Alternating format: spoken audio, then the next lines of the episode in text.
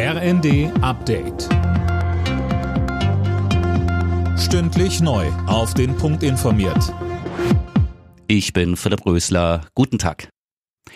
In Deutschland gilt seit heute ein höherer Mindestlohn. 12 Euro pro Stunde müssen Arbeitgeber nun mindestens bezahlen. Das sind 13 Prozent mehr als bisher.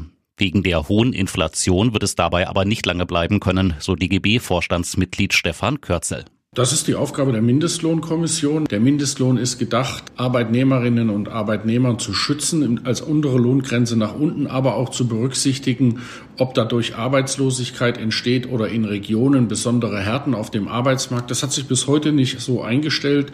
Das muss die Mindestlohnkommission nächstes Jahr im Juni wägen und dann auch einen Vorschlag für eine Anhebung zum 01.01.2024 machen.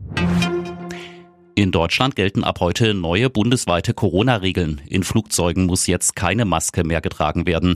Im Bahnfernverkehr und medizinischen Einrichtungen gilt eine FFP2-Maskenpflicht. Lockdowns und Geschäftsschließungen sind nicht mehr vorgesehen.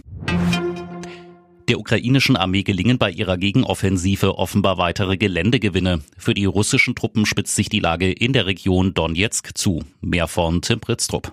Der ukrainische Präsident Zelensky spricht von erheblichen Erfolgen und verweist auf die strategisch wichtige Stadt Liman. Tausenden russischen Soldaten droht dort die Einkesselung. Nach der Annexion der besetzten Gebiete hat Russland erneut damit gedroht, Atomwaffen einzusetzen. Zelensky zeigt sich davon unbeeindruckt. Er sagte, der Weg der Ukraine sei der Weg von Unabhängigkeit, territorialer Integrität und Integration in die zivilisierte Welt, der von Russland Niederlage, Schande und Verurteilung. Nach der Länderspielpause rollt in der Fußball-Bundesliga wieder der Ball. Am Nachmittag ist unter anderem Tabellenführer Union Berlin zu Gast in Frankfurt.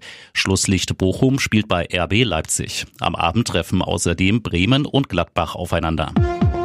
Alle Nachrichten auf rnd.de